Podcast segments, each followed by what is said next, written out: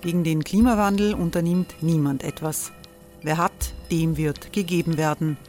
Und Frauen verdienen weniger. War ja immer schon so. Man ärgert sich und macht weiter. Was aber, wenn nicht? Wir haben eine Idee. Die Falter Arena macht die Bühne frei für Menschen und Projekte, die das Land verändern. Mein Name ist Eva Konzett. Ich leite das Politikressort im Falter. Und am Sonntag, den 26. Mai, veranstalten wir im Wiener Stadtsaal die nächste Falter Arena. Mit dabei unter anderem der ehemalige Politiker und Neosänger Matthias Strolz, Theresa Imre von Markter, Sonja Jöchtel von Love Politics oder Kari Ochsner von Ochsner Wärmepumpen. Machen statt jammern. Wir schauen uns an, wie das funktionieren kann. Kommen auch Sie vorbei. Alle Informationen und Tickets finden Sie unter falter.at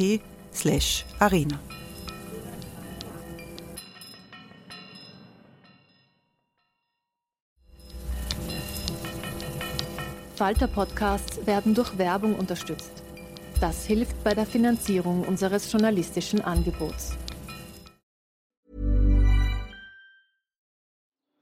Die Erderhitzung ist kein Gefühl, aber mit vielen Gefühlen verbunden. Sorgen etwa oder Angst. Eine Veranstaltung gegen diese Ohnmacht ist Tipping Time, eine Klimakonferenz der Zivilgesellschaft. Von 9.5. bis 11.5. findet Tipping Time in Kooperation von Globe Art, Solektiv und Tangente St. Pölten statt und lädt ein zu Diskurs, Diskussionen und Workshops mit namhaften Vortragenden wie Nikolai Schulz und Friederike Otto. Weitere Informationen finden Sie auf www.tangentesanktpölten.at.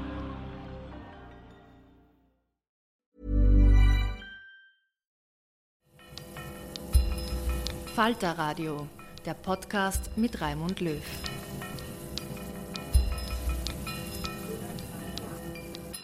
Sehr herzlich willkommen, meine Damen und Herren, im Falter. Zehn Wochen nach dem Angriff der Russischen Föderation auf die Ukraine droht eine neue Phase der militärischen Eskalation. Die Hoffnungen sind dahin, dass es sehr kurzfristig zu einem Waffenstillstand und zu einer verhandelten Lösung kommen könnte. Immerhin, erstmals sind aus Mariupol Flüchtlinge äh, freigekommen und sind in Sicherheit, aber es ist eine kleine Zahl der vielen Menschen, die dort noch festgehalten werden. Wir versuchen in dieser Sendung zu verstehen, wohin dieser Krieg Putins führt und was diese Katastrophe für Europa bedeutet. Diese Sendung kommt aus der Redaktion der Wiener Wochenzeitung Falter. Wir sind alle online miteinander verbunden. Ich begrüße sehr herzlich Alfred Gusenbauer. Guten Tag. Schönen guten Morgen. Der ehemalige österreichische Bundeskanzler verfolgt sehr genau die internationale Entwicklung, ganz besonders in einer Zeit, in der die Welt aus den Fugen gerät. Er ist aus Berlin zugeschaltet. Ebenfalls in Berlin begrüße ich Andrea Böhm. Hallo. Hallo, schönen guten Tag. Frau Böhm ist Außenpolitik-Journalistin der deutschen Wochenzeitung Die Zeit. Sie ist eben zurück von einer langen Recherchereise äh, durch die Ukraine. Aus Wien mit dabei ist Susanne Scholl. Hallo. Hallo. Susanne Scholl war viele Jahre Moskau-Korrespondentin des ORF. Sie ist eine der besten Russland-Kennerinnen des Landes. Und ich freue mich, dass Florian Klenk dabei ist. Willkommen. Hallo. Florian Klenk ist Chefredakteur des Falter und ein meinungsstarker Journalist. Frau Böhm, wie würden Sie die Atmosphäre in der ukrainischen Bevölkerung beschreiben? Jeden Abend hören wir die äh, Ansprachen von Präsident Zelensky voller Mut, voller Widerstandskraft, aber gleichzeitig die verzweifelten Menschen, die da rausgekommen sind aus Mariupol. Wie ist das bei den einfachen Menschen? Wie ist die Stimmung? Wie haben Sie das erlebt? Also um vorauszuschicken, wo ich war, ich war in Kiew, in Lviv, ich war in Irpin und Bucha und in Tschernihiv, das ist relativ nahe im Norden an der belarussischen Grenze. Die Stimmung ist extrem unterschiedlich, je nachdem, wo sie sind. Ähm, je näher sie an die Front kommen, desto ja, verzweifelter, aber auch entschlossener ist die Stimmung. In Kiew selbst war sie äh, in der ganzen Zeit, in der ich dort war, ja, man kann sagen, entspannt ist, glaube ich, das falsche Wort, aber äh, da hatte man fast begonnen, so eine Art normalen Tagesablauf sich zurückzuerobern.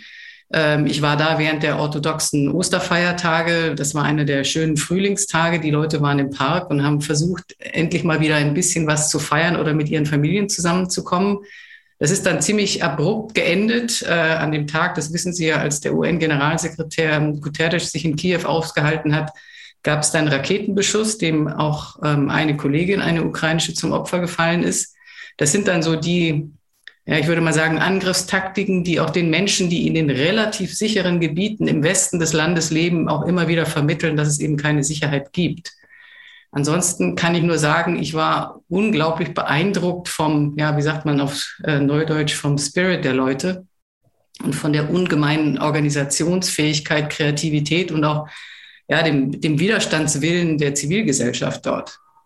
Das hat sich, zeigt sich ja auch im politischen, nicht nur im politischen, sondern auch im militärischen. Alfred Gusenbauer, das Militärische ist ja immer die Fortsetzung der Politik mit anderen Mitteln. Diese jetzige Phase des Krieges, wie würden Sie sie beurteilen? Wie gefährlich ist diese Phase der Eskalation, weil ja offenbar die russische Führung eine militärische Entscheidung in der Ostukraine sucht? Also ich glaube, die Situation ist brandgefährlich, denn äh, meine, schon der Beginn dieses Krieges ist absurd. Die Gründe, die Putin vorgegeben hat, wieso er diese Operation durchführen will oder muss, reichen von absolut absurden Begründungen bis Begründungen, über die man manchmal diskutieren könnte, aber keine dieser Begründungen reicht dazu aus, einen Krieg zu führen. Also dass es immer wieder Spannungen zwischen Ost und West gegeben hat, das wissen wir ja. Aber dass das dazu führt, dass er offensiv in einen Krieg hineingeht äh, gegen ein schuldloses Land, das ist ein absolutes katastrophales Novum. Und ich befürchte, dass nachdem äh, die ukrainische Bevölkerung sehr gut äh, Widerstand leistet. Also in diesem Guerillakrieg, der hier stattfindet, äh, schlägt sich die Ukraine ausgezeichnet und kann sich auch gegen die russische Armee durchsetzen. Sie haben bisher nicht den Fehler gemacht, dass sie sich in eine offene Panzerschlacht mit Russland eingelassen hätten, denn hier glaube ich, wäre es viel schwieriger zu bestehen, weil sie nicht die Unterstützung aus der Luft haben und auch nicht die Anzahl der Fahrzeuge. Aber so wie es derzeit läuft, läuft es für die äh, Ukraine militärisch gut. Das ist der positive Teil der Geschichte. Der gefährliche Teil der Geschichte ist, dass äh, man nicht weiß, in welche Richtung Putin bereit ist, die Eskalation zu drehen, wenn er mit den bisherigen Mitteln nicht imstande war, seine Kriegsziele zu erreichen. Und da gibt es natürlich mehrere Szenarien mit unterschiedlichen äh, Katastrophenwirkungen. Äh, ich würde nicht einmal sozusagen ausschließen, dass er völlig auf Nuklearwaffen verzichten wird am Ende, wenn er nicht weiterkommt. Äh, aber was derzeit das realistischste, aber auch schon grauslich genug Szenario ist, ist, dass wir es mit einem Frozen Conflict über Jahre zu tun haben, der zwischendurch wieder heißer wird und äh, danach wieder äh, abkühlt, was eigentlich für die Ukraine eine Katastrophe wäre, weil damit natürlich jeglicher Wiederaufbau äh, und sonstiges nicht, äh, nicht stattfinden würde. Also mein, mein Blick auf die Situation ist aktuell kein sehr optimistischer. Uh, Alfred Gusenbauer, Moskau nimmt auch EU Staaten ins Visier durch den Stopp von Gaslieferungen nach Polen, nach Bulgarien. Mhm. Auf der anderen Seite Deutschland hat einen Schwenk vollzogen, liefert jetzt schwere Waffen an die Ukraine. Mhm. Stehen wir da in einer geopolitischen Blockkonfrontation, die verheerender sein kann als der Kalte Krieg, weil im Kalten Krieg hat es ja real in Europa einen Krieg nicht gegeben. Naja, also ich glaube, dass wir derzeit in der gefährlichsten Situation seit 1945 sind. Äh, die Situation ist viel gefährlicher auch noch als zur Zeit der Kuba-Krise. Und in der Tat besteht natürlich die Gefahr, dass es zu einer Konfrontation zwischen Russland und dem Westen kommen könnte. Äh, Kehrum muss man sagen, Putin muss wissen, diese Auseinandersetzung kann er nicht gewinnen. Also wir würden nur in eine wechselseitig gesicherte Zerstörung hineingehen, äh, wenn es wirklich zu einer militärischen Auseinandersetzung zwischen Russland äh, und dem Westen kommt. Hier kann er nicht, äh, hier kann er nicht bestehen. Daher, wenn ein Rest von Rationalität vorhanden ist, glaube ich nicht, dass er in das hineingehen wird. Was die gesamten Gaslieferungen und äh, Öllieferungen betrifft, ist das natürlich eine zweisteidige Angelegenheit. Auf der einen Seite diskutiert die EU, dass man ein Gas- und Ölembargo gegen Russland machen sollte. Auf der anderen Seite geht jetzt Putin her äh, und streicht aus eigener Entscheidung heraus äh, die Gaslieferungen nach Polen äh, und nach, äh, nach Bulgarien. Ich glaube, dieser Schritt, der jetzt offensichtlich getroffen wird, dass es ein Ölembargo gibt, wird Russ Russland relativ stark ökonomisch treffen, weil ja die Öllieferungen noch wichtiger äh, sind als die ohnehin schon wichtigen Gaslieferungen. Und es gleichzeitig für Europa natürlich viel leichter ist, äh, auf die Schnelle sozusagen Öl zu bekommen als international gehandelte Commodity, als das zum Beispiel bei Gas der Fall wäre wo Deutschland und Österreich sicher große Schwierigkeiten hätten, von heute auf morgen sich umzustellen in eine Situation, wo sie das russische Gas nicht mehr brauchen. Also, aber das, daran sieht man schon, es handelt sich auch bei diesen Rohstoffen um politische Waffen, die halt äh, äh von beiden Seiten eingesetzt werden. Auf der einen Seite Versorgung, auf der anderen Seite äh, wichtige Einnahmen für Russland, die natürlich auch eine Grundlage darstellen, um den Krieg weiterführen zu können. Susanne Scholl, die russische Öffentlichkeit war ja zu Beginn dieser sogenannten Spezialoperation, wie das offiziell heißt, schockiert, weil viele haben das nicht erwartet. Jetzt gibt es Verluste, äh, beträchtliche Verluste. Äh, die, die, russischen Soldaten, die fallen oder die äh, verletzt sind, gehen in die Tausende. Trotzdem war der Eindruck, die russische Bevölkerung mehrheitlich unterstützt diese Aktion Putins. Ist das nach wie vor der Fall? Ich glaube, das war von vornherein ein falscher Eindruck. Ich glaube, dass ähm, diese ganzen Umfragen, die immer dazu hergezogen werden, um zu sagen, die Russen stehen mehrheitlich hinter Putin, das sind ähm, gut und äh, sehr effizient äh, ein bisschen gefälschte Umfragen. Äh, man kann natürlich, äh, wenn man aufs Land geht, wo die Leute überhaupt keinerlei Informationen mehr kriegen, kann man vielleicht äh, eine Mehrheit finden, die das unterstützt. Aber man darf nicht vergessen, dass es in Russland insgesamt unglaublich starke Bindungen zur Ukraine gibt. Es gibt äh, verwandtschaftliche Verhältnisse. Eine junge ukrainische Freundin von mir hat gesagt, sie kommt aus einer rein russischen Familie, aber sie ist in der Ukraine aufgewachsen und ähm, sie sagt, was soll sie mit ihren Verwandten in Russland jetzt reden? Weil ja auch die ähm, Putins Informationspolitik ja seit Jahrzehnten eine ist, äh, den Leuten nicht zu sagen, was wirklich passiert. Und das ist jetzt wirklich der Fall. Die Leute haben keine Information. Man darf das Wort Krieg nicht verwenden. Man darf das Wort in, in äh, Intervention nicht verwenden. Es wird von einer Sonderoperation gesprochen. Das hatten wir auch schon bei den Tschetschenienkriegen, die immer nur äh, antiterroristische Operation genannt wurden, damit man ja das Wort Krieg nicht in den Mund nimmt, was in Russland sofort eine bestimmte bestimmte Reaktion auslöst, die man eben vermeiden will. Ähm, es geht das Gerücht um, das ich bis heute nicht verifizieren konnte, dass hinter der kämpfenden Truppe ähm, mobile Krematorien hergeschickt werden, damit man nicht Särge nach, nach Russland zurückschickt, was äh, seinerzeit im Afghanistan-Krieg, wie wir alle wissen, irgendwie schon der Anfang vom Ende der Sowjetunion war. Ähm, die Frage, wie äh, viel Prozent der russischen Bevölkerung hinter Putin steht, äh, kann ich einfach nicht beantworten, weil es gibt einfach keine wirklich ähm, vernünftigen Daten, auf die man sich verlassen kann. Ich glaube, dass die Menschen schreckstarr sind vor allem. Und in einer, in einer Kriegssituation, ein Land, das geteilt ist, geteilter Meinung ist, ist das schon außerordentlich. Florian Klenk in Europa, auch in Österreich, hat es mehr oder weniger enge Beziehungen zum Kreml gegeben in den letzten äh, Jahren, Jahrzehnten, bis zu den rechtsextremen Parteien, die erklärt haben, sie sind seelenverwandt mit dem Putin-Regime. Jetzt gibt es große Gewissenserforschung, sowohl auf der rechten als auch äh, äh, auf der Linken in Österreich auch. Wie ehrlich ist diese Gewissenserforschung?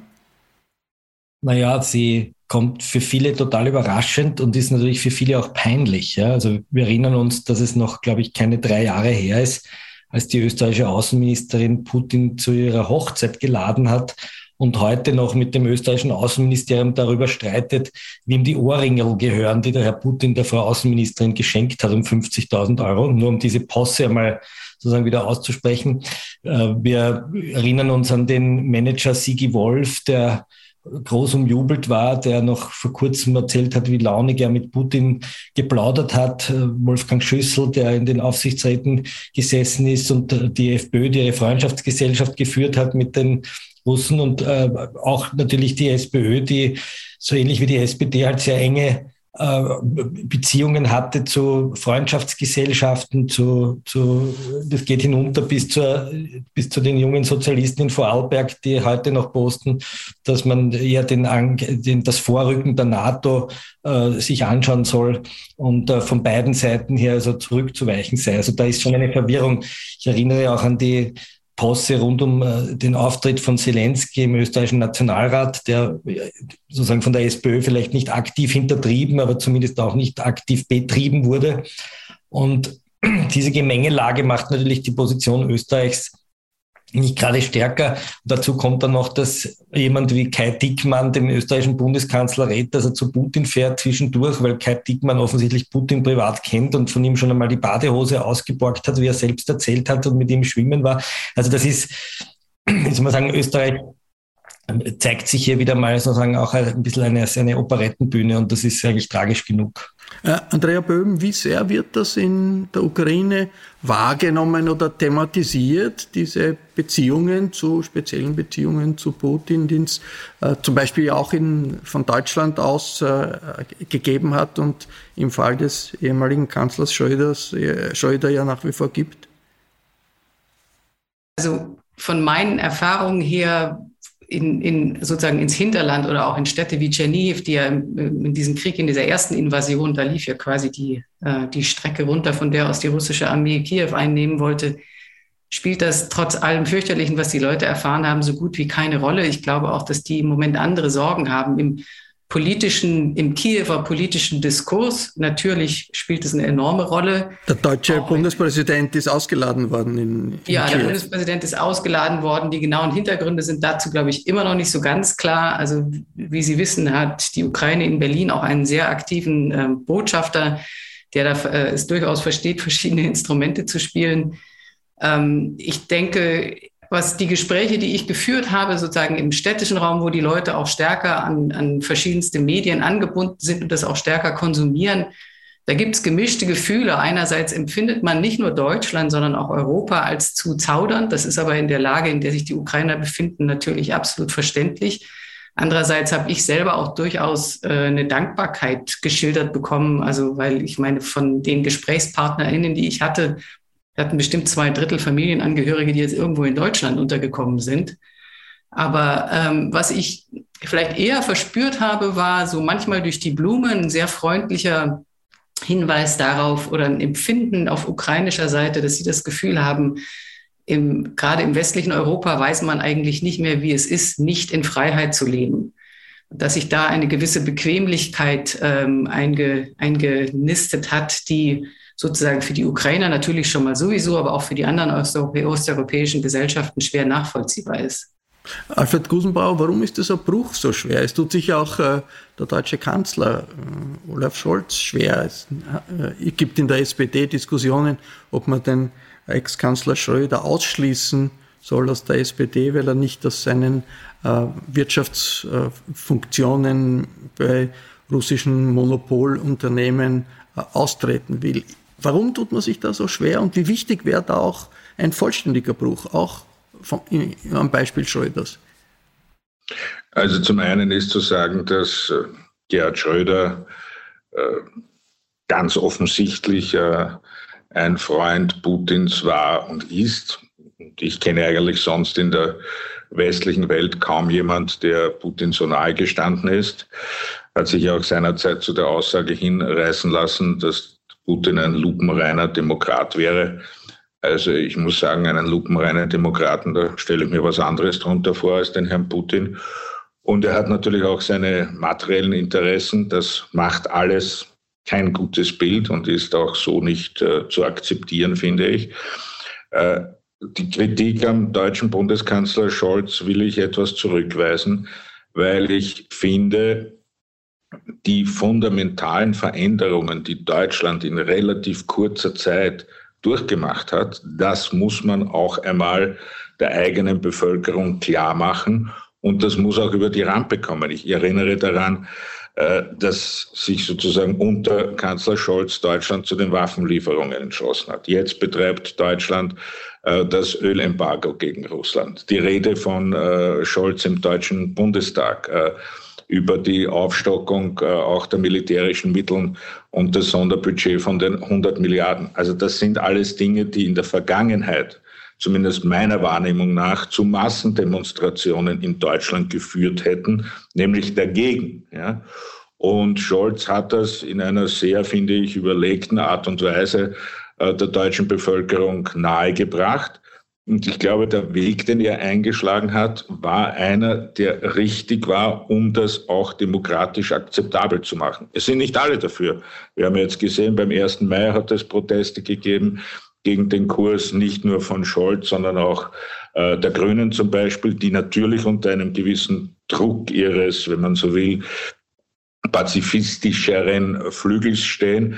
Äh, also man darf nicht so tun, wie wenn ganz Deutschland äh, sozusagen jetzt waffenstarrend darauf schielen würde, dass man endlich in der Ukraine noch schärfer auftritt und nur der Kanzler wäre zurückhaltend. Nein, ich glaube, Olaf Scholz macht heute genau das, was Deutschland zumutbar ist und was dazu führt, äh, dass Deutschland die wesentliche führende Rolle auch einnehmen kann. Ich möchte Alfred Gusenbauer jetzt ganz konkret auch, auch zu Ihnen fragen. Sie sind der Geschäftsmann, aber Sie sind ehemaliger Bundeskanzler, äh, ehemaliger SPÖ-Vorsitzender.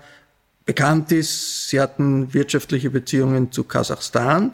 Gibt es mhm. geschäftliche Beziehungen des Alfred Gusenbauer in die russische Föderation, die betroffen sind von dieser Auseinandersetzung oder an der sie etwas ändern müssen? Hey Dave. Yeah, Randy. Since we founded Bombus, we've always said our socks, underwear and t-shirts are super soft. Any new ideas? Maybe sublimely soft. Or disgustingly cozy. Wait, what? I got it. Bombus Absurdly comfortable essentials for yourself and for those facing homelessness. Because one purchased equals one donated. Wow, did we just write an ad? Yes. Bombas. Big comfort for everyone. Go to bombas.com slash ACAST and use code ACAST for 20% off your first purchase. Nein, überhaupt nicht. Ich hatte nie wirtschaftliche Beziehungen mit Russland, habe auch äh, nie für russische Firmen gearbeitet, war nie auf der Payroll eines russischen Unternehmens, zum Unterschied von einigen anderen, auch österreichischen äh, Politikern. Also ich wüsste nicht, welche Funktionen ich zurücklegen sollte, die ich nie gehabt habe. Jetzt äh, Susanne Scholl, die Sozialdemokraten in Europa waren Vorreiter der Entspannungspolitik im Kalten Krieg. War ja durchaus gut, war durchaus wichtig. Putin war doch ein anderer vor 20 Jahren. Als er im Jahr 2002 vor dem Deutschen Bundestag äh, gesprochen hat, da war der Eindruck, die Idee Gorbatschows, Russland soll unter einem großen Dach Europa auch seinen Platz haben, äh, ist ihm nicht völlig fremd. War es da nicht richtig, darauf einzugehen und zu versuchen, äh, ja, das Schlagwort hieß Wandel durch Handel, zu versuchen, indem er Geschäfte macht, mit Russland keine neue Konfrontation kommen zu lassen, was gescheitert ist. Aber war das nicht grundsätzlich eine richtige, eine richtige Idee? Nein, weil Putin von Anfang an nie ein anderer war als der, der er jetzt ist.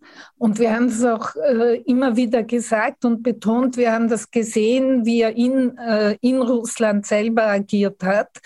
Er ist an die Macht gekommen und das Erste, was er getan hat, war, dass er die Medien gleichgeschaltet hat, bis auf kleine Nischen, die sich in Moskau halt noch halten konnten.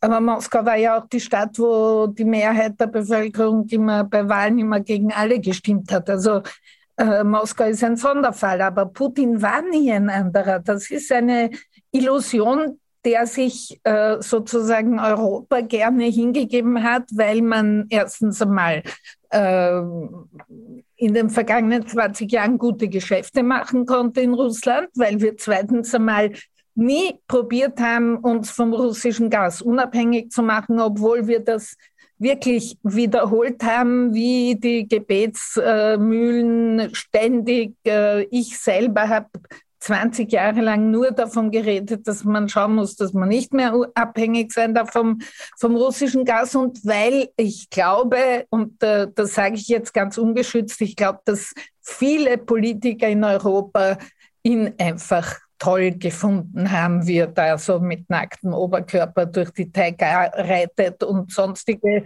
äh, derartige ähm, äh, Demonstrationen. Und da gab es viele, die, ähm, die das sehr bewundert haben und manche, die auch gern die Freiheit gehabt hätten, die er hatte, sich äh, auf diese Art und Weise in diesem Land breit zu machen.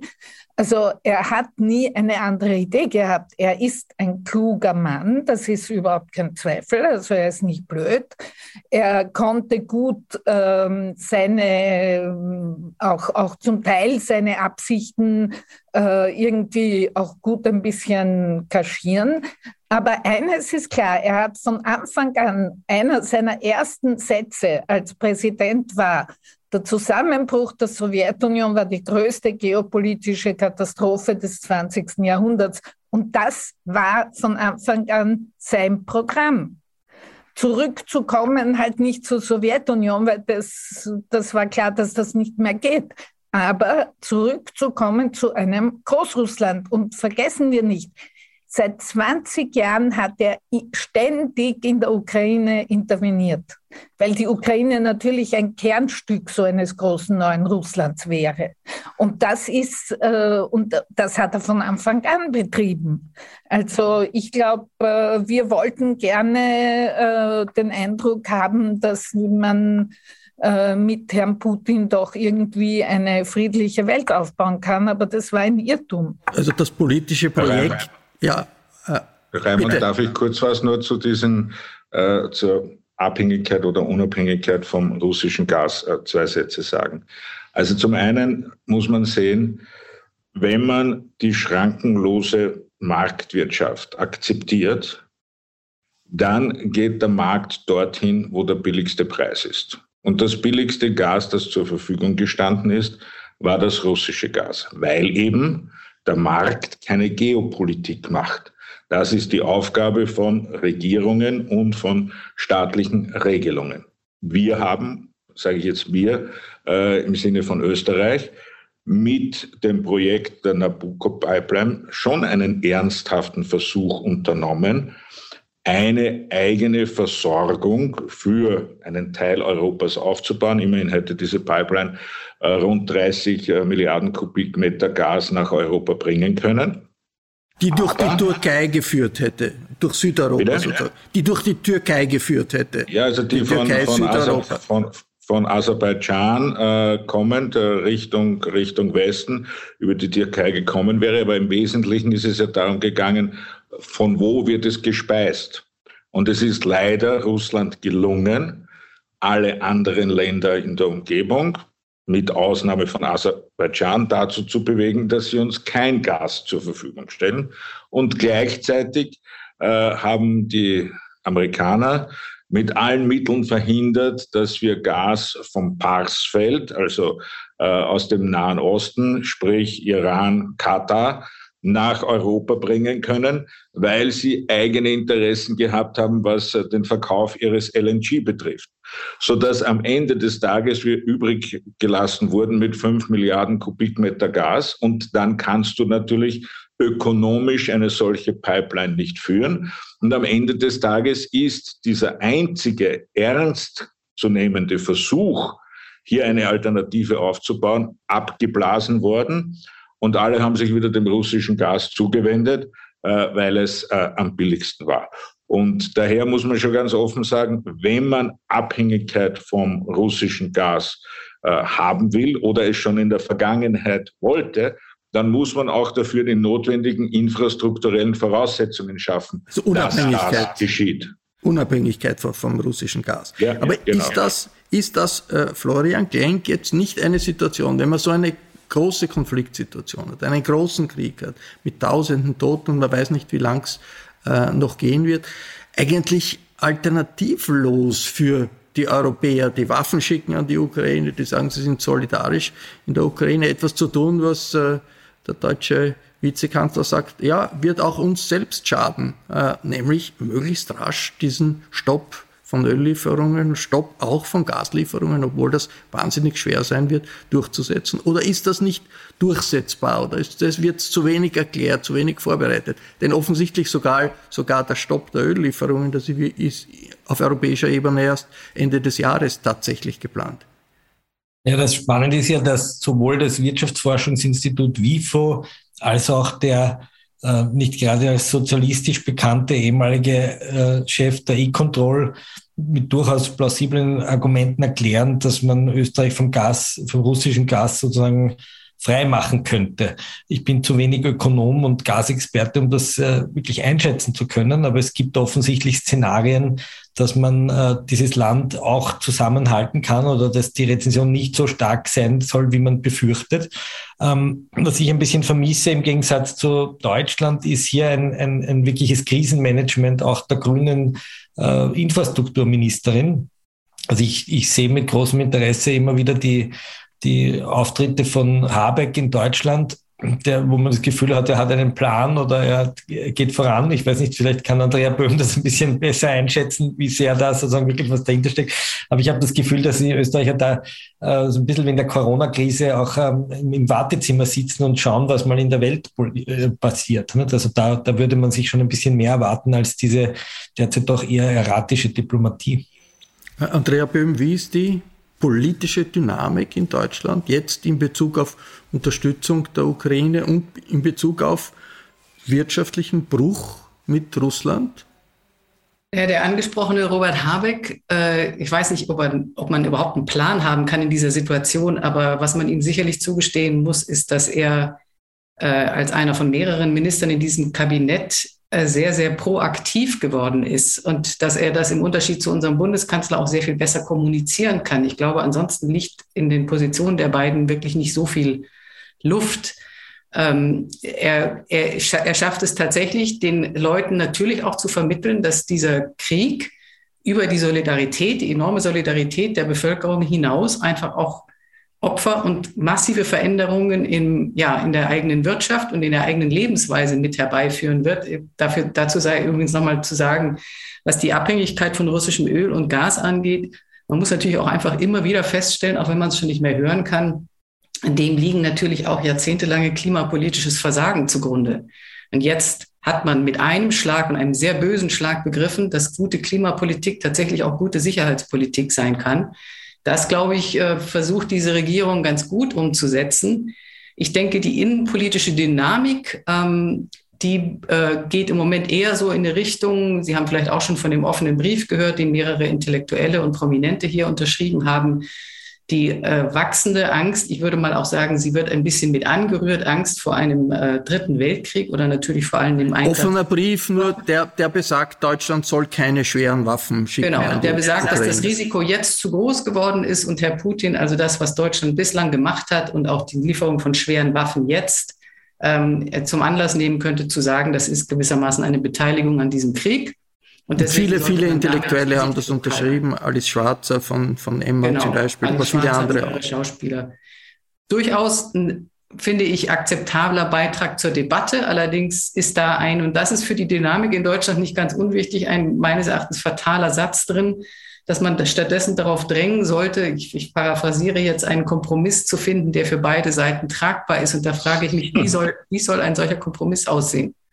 Und das ist, das ist ein Thema, das sozusagen jetzt eine Angstdebatte in Deutschland natürlich auch losgetreten wird, die dann auch so eine mediale Welle mit erzeugt, vor allen Dingen, wenn es dann tatsächlich auch zu größeren Eskalationen gerade im Osten der Ukraine kommt. Da muss man, glaube ich, auch nochmal einen Blick drauf werfen, dass es natürlich auch eine Eskalation darstellt, dass die Ukraine jetzt offensichtlich häufiger auch russisches Territorium angreift. Aber das ist eine Debatte, die die Dynamik, die im Moment noch glaube ich, so halbe halbe oder knapp mehrheitlich für die Lieferung von schweren Waffen äh, in die Ukraine sich in Deutschland ausspielt, dass die sich verändert. Wobei ich nochmal sagen muss, zu dem, was ich in der Ukraine erlebt habe, Gas- und Ölembargo ist für die nicht der Punkt, sondern der Punkt sind tatsächlich die Waffen. Äh, Susanne Scholl, Kompromiss. Zurzeit ist äh, die Strategie des Westens, auch die Strategie der amerikanischen Administration, die das ja ganz offen ausspricht, Russland zu schwächen. So zu schwächen, dass es die nicht möglich ist, den Krieg erfolgreich weiterzuführen in der Ukraine oder andere solche Kriege äh, zu führen. Ist da die Zeit, wenn man da über Kompromiss spricht, ist das ein sinnvolles Signal, das man irgendwie in Richtung Russland schickt? Also im Moment sicher nicht. Erstens einmal ist, äh, ist Russland ja schon definitiv schon extrem geschwächt, weil das Ziel war ja offensichtlich, wir nehmen die Ukraine innerhalb von drei Tagen ein, gehen nach, nach Kiew, schmeißen die Regierung raus oder am besten ne, geben wir sie gleich in irgendein Lager in Sibirien und setzen einen uns genehmen äh, Menschen an die Spitze der Ukraine und verleiben uns die Ukraine wieder ein und äh, schaffen auf die Art Großrussland. Das ist natürlich glamourös gescheitert. Und jetzt, ähm, äh, jetzt finden Dinge statt, die man, glaube ich, schwer vorhersagen kann. Aber offensichtlich ist ähm, eine der Ideen jetzt, na gut, dann gehen wir halt nach Moldau und äh, ich meine, äh, mit Transnistrien und der 14. Armee dort äh, und Moldau, eines der ärmsten Länder überhaupt der ehemaligen Sowjetunion, äh, könnte das sehr leicht äh, passieren. Äh, es gibt Befürchtungen, dass, dass er sich nach Georgien wenden könnte. Es gibt Befürchtungen, dass er äh, weiter in der Ukraine, und das wird auch sicher so stattfinden, weiter in der Ukraine sozusagen sein Unwesen treibt. Also ich sehe momentan keinen Kompromiss, weil äh, für, für Russland ich meine, es reicht doch, wenn man sich anschaut, was er gesagt hat in Bezug auf dieses Stahlwerk in Mariupol, wo also immer noch offensichtlich hunderte Zivilisten festsitzen und er hat äh, dem Shoigu, seinem Verteidigungsminister, vor laufenden Kameras gesagt, aus dem Stahlwerk darf keine Mücke rauskommen. Äh, das ist kein Zeichen von Kompromissbereitschaft. Aber ich möchte noch gern noch einen, einen ganz kurzen äh, Satz sagen zur österreichischen Politik in diesem Bereich. Ein Bundeskanzler, der in der Situation nach Moskau fährt und dort zwar sagt, na, das ist nicht schön, was ihr macht, aber gell, wir kriegen eh unser Gas weitergeliefert. Also das ist, ähm, das ist unsolidarisch gegenüber ganz Europa und natürlich gegenüber der Ukraine im höchsten Maße. Und das finde ich wirklich äh, unter aller Kritik. Wobei, wobei Bundeskanzler Nehammer ja sagt, er hat die europäische Position in Moskau vertreten, er ist kein Jota abgewichen von dieser Position und hat dem russischen Präsidenten genau das gesagt, er muss die Aggression beenden. Jetzt der äh, Alfred Gusenbauer, Kompromiss. Äh, wenn man jetzt an Kompromiss denkt, denkt man, okay, die Frontlinien werden dort eingefroren, wo sie sind. Das würde heißen, Russland behält große Teile der Ostukraine, die Südukraine, die Krim. Kann das in irgendeiner Weise zu einem Frieden führen? Denn das wäre ja ein in hohem Ausmaß ungerechter Ausgang dieses, dieses Kampfes. Es wäre die Ukraine nicht mehr äh, die Macht, die über ihr eigenes Territorium äh, verfügt. Ist Kompromiss da der richtige Zugang? Ich glaube, dass Kompromiss überhaupt ein schwieriges Wort in dem Zusammenhang ist, wenn jede unter Anführungszeichen Lösung klarerweise auf Kosten der Ukraine geht. Ja? Also sozusagen, egal auf was man sich einigen kann, es heißt immer Ukraine minus. Ja? Das heißt, per Definition ist in der aktuellen Debatte jeder Kompromiss zu Lasten der Ukraine. Ja? Und das ist natürlich angesichts eines solchen äh, Vernichtungskrieges äh, schwer, zu, äh, schwer zu ertragen und äh, nicht nur vom Standpunkt der Gerechtigkeit aus, sondern auch vom Standpunkt äh, sozusagen äh, jeglicher humanistischen Gefühle in dem Zusammenhang. Also die Alternative ich, müsste sein, russische Truppen raus aus der Ukraine. Im Prinzip, glaube ich, müssen die russischen Truppen raus aus der Ukraine. Äh, ich bin kein Illusionist. Ich glaube, dass äh, äh, für die Ukraine in jedem Fall anzustreben ist, ein Status wie vor dem 24. Februar. Das heißt, die russischen Truppen raus und und natürlich eine Beteiligung Russlands am Wiederaufbau der Ukraine mit zum Beispiel den eingefrorenen Finanzmitteln der, der russischen Zentralbank. Also da kann man schon einen Plan entwickeln, aber ich sehe auf russischer Seite keinerlei Bereitschaft, äh, das zu tun, äh, sondern was ich sehe, ist die Bereitschaft, wie Susanne Scholl gesagt hat, zu einer weiteren Eskalation und zu einer Ausweitung der Konfliktzone. Äh, und eigentlich stellt sich mir nur die Frage, wo hört er auf? Wo hört er auf in dieser völlig sinnlosen Eskalation, die, wenn er sie an die Spitze treibt, überhaupt nie gewinnen kann? Und ich habe den Eindruck, also es klingt jetzt ein bisschen polemisch, gebe ich zu, aber ich habe den Eindruck, wenn der so weitermacht wie bisher, dann wird Russland enden ökonomisch als eine autonome Provinz Chinas, die ökonomisch völlig von China abhängig sind, die äh, vom Westen völlig losgetrennt sind und die im Wesentlichen hinterlassen eine völlig äh, devastierte Ukraine. Florian Klenk, äh, schauen wir ein bisschen auf Österreich jetzt in diesem Rahmen, wo es ja äh, im Gegensatz zu Finnland, äh, Schweden keine wirkliche Diskussion um die veränderte Sicherheitslage in Europa gibt, die alle Parteien, außer mit Ausnahme der Neos, sagen, äh, Österreich war neutral, ist neutral, wird immer neutral bleiben. Ist das ein äh, Kopf in den Sand stecken angesichts doch einer dramatischen sicherheitspolitischen Veränderung in Europa? Ja, es ist eine bequeme und zum Teil natürlich auch verlogene Position, weil auf der einen Seite wird eine Diskussion ja wirklich ex officio vom Bundeskanzler abgewürgt. Er sagt, ich erkläre die Neutralitätsdebatte für beendet, was ja schon mal ein bemerkenswerter Move eines Bundeskanzlers ist, einem Land zu erklären, worüber es zu diskutieren hat.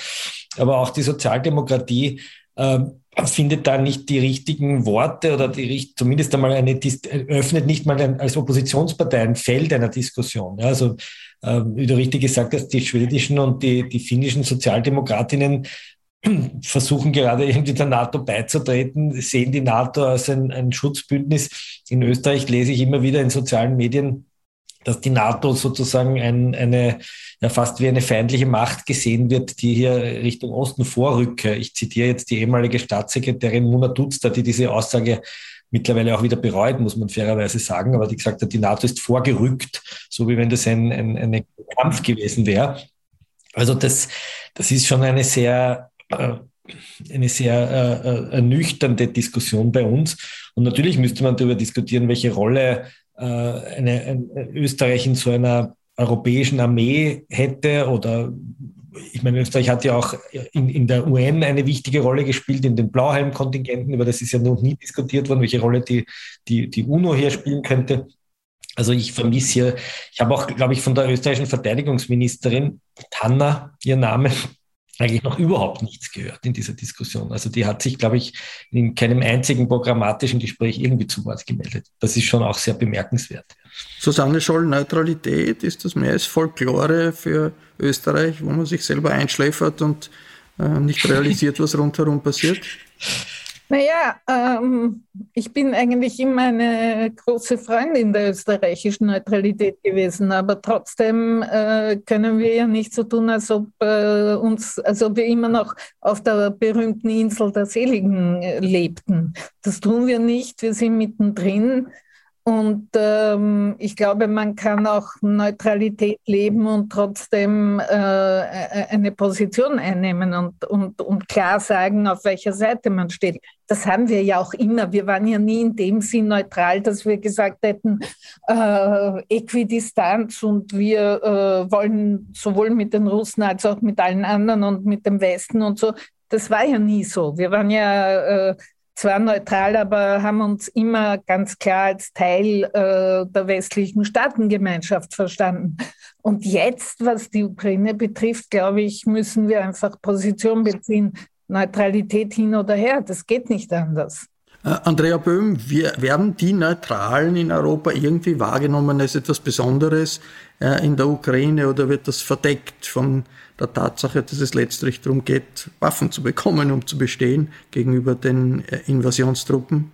Also ich hätte jetzt nicht feststellen können in den zwei Wochen, dass das in der Ukraine sich irgendwie widerspiegelt. Natürlich gibt es eine Angst, ähm, sowohl sozusagen innerhalb der, der, der politischen, äh, der politisch Verantwortlichen, als auch innerhalb der ukrainischen Medien, dass dieses Übermaß an Solidarität und wer da jetzt politisch neutral, bislang historischen neutralen Standpunkt eingenommen hat oder so, das spielt da, glaube ich, erstmal in der Wahrnehmung überhaupt keine Rolle.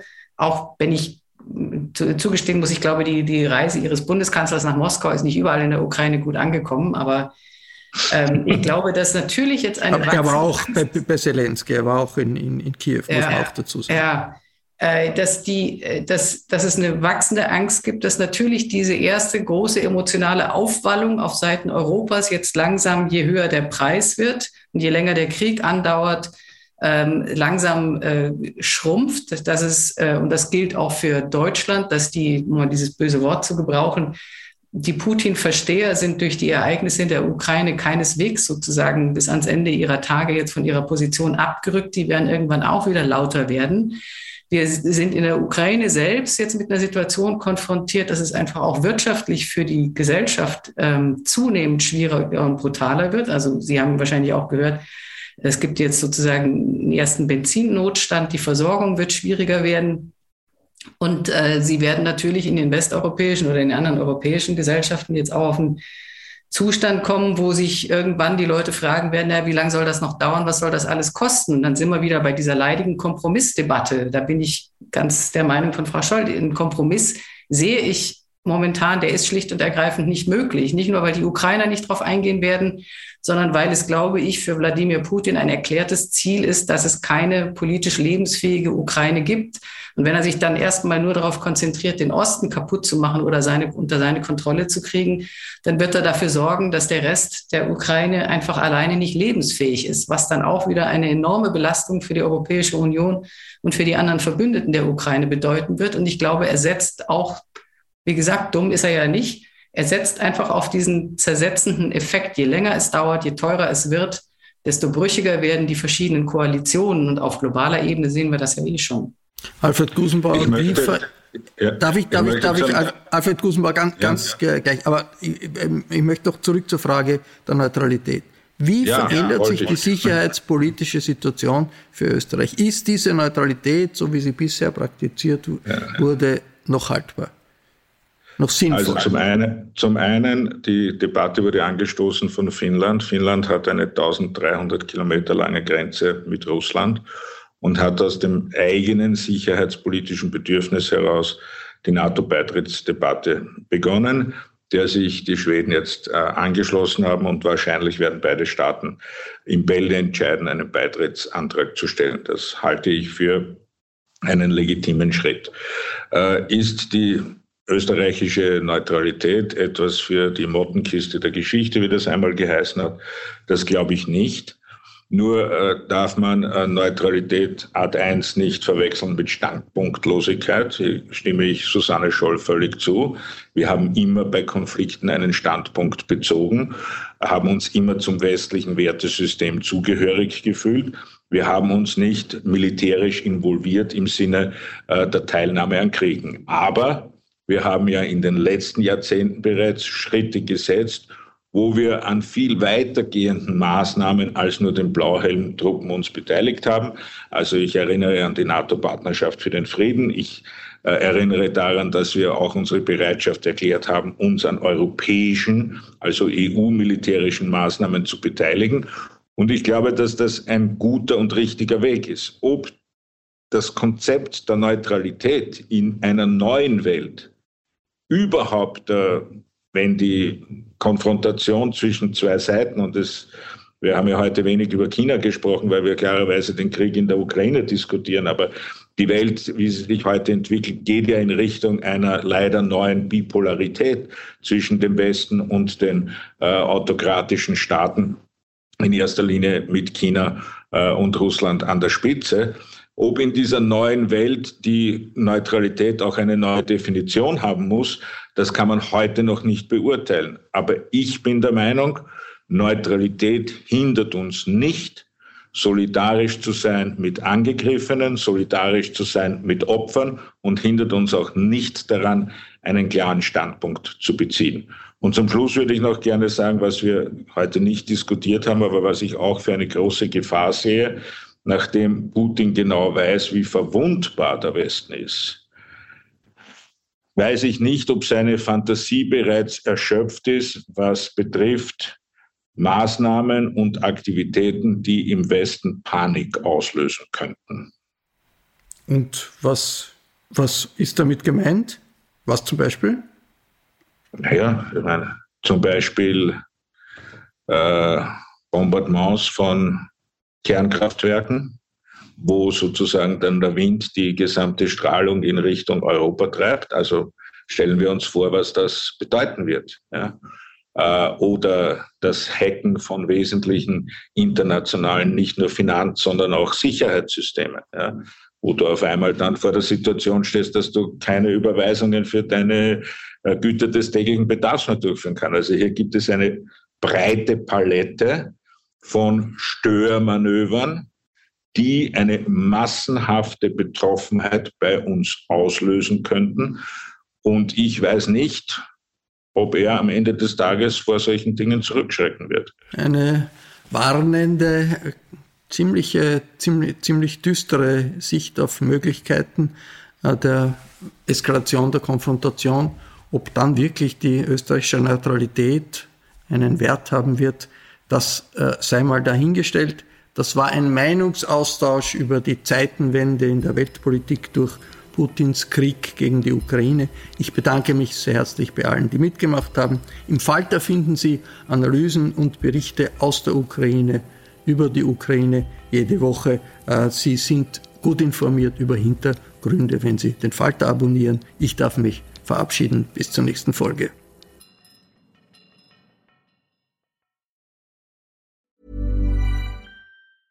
A lot can happen in the next three years. Like a chatbot may be your new best friend. But what won't change? Needing health insurance. United Healthcare Tri Term Medical Plans are available for these changing times. Underwritten by Golden Rule Insurance Company, they offer budget friendly, flexible coverage for people who are in between jobs or missed open enrollment. The plans last nearly three years in some states, with access to a nationwide network of doctors and hospitals. So, for whatever tomorrow brings, United Healthcare Tri Term Medical Plans may be for you. Learn more at uh1.com. Planning for your next trip?